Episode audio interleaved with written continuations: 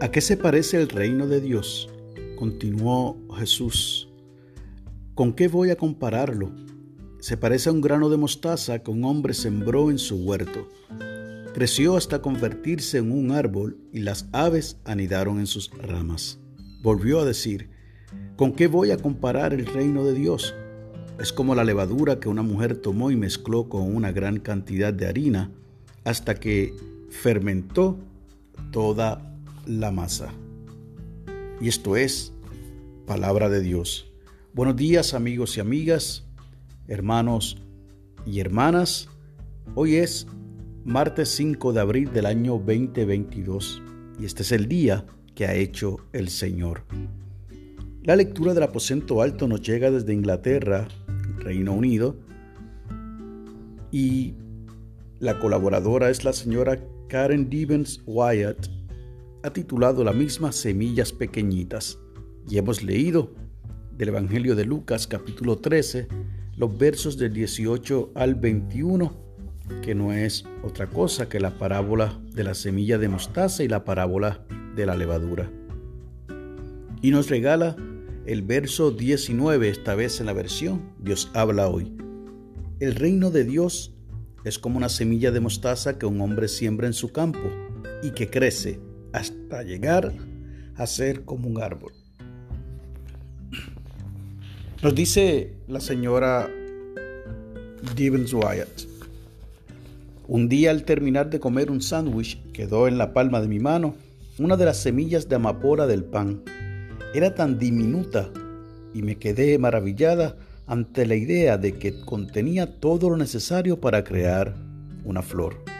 Entonces pensé en las palabras de Jesús sobre cómo una fe pequeña, como una semilla de mostaza, puede generar algo mucho más grande y fructífero. En el reino de Dios, el crecimiento suele ser un proceso lento, así como no notamos cómo una semilla se convierte en árbol o en flor, no vemos los milagros cuando se van desarrollando. Los milagros de Dios están a nuestro alrededor, pero normalmente llevan tiempo.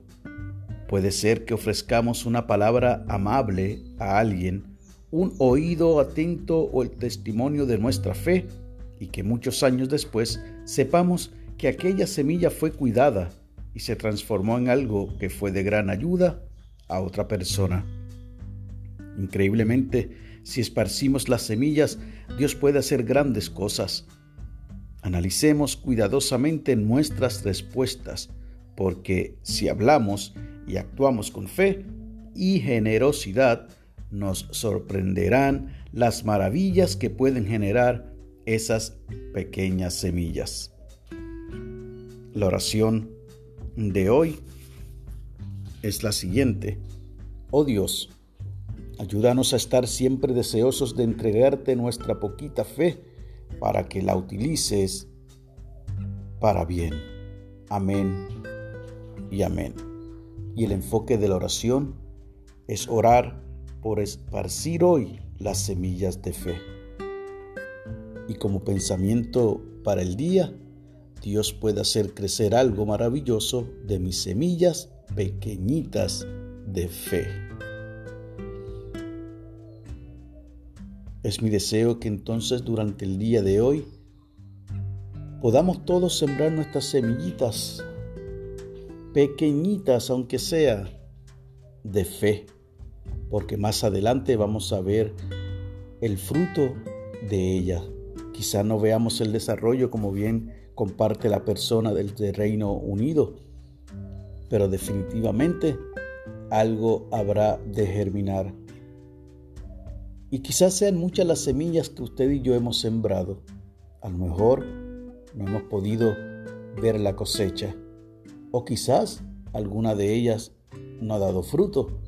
Pero recuerdo también la parábola del sembrador, que explica cómo ese sembrador estuvo regando la semilla por donde quiera que pasaba y la misma caía en distintos lugares hasta que cayó en terreno fértil. Solamente lo que debemos hacer es pedirle a Dios que haga algo maravilloso con lo poco que nosotros hayamos sembrado. Que Dios te bendiga, que haga resplandecer su rostro sobre ti y que para con los tuyos haya paz.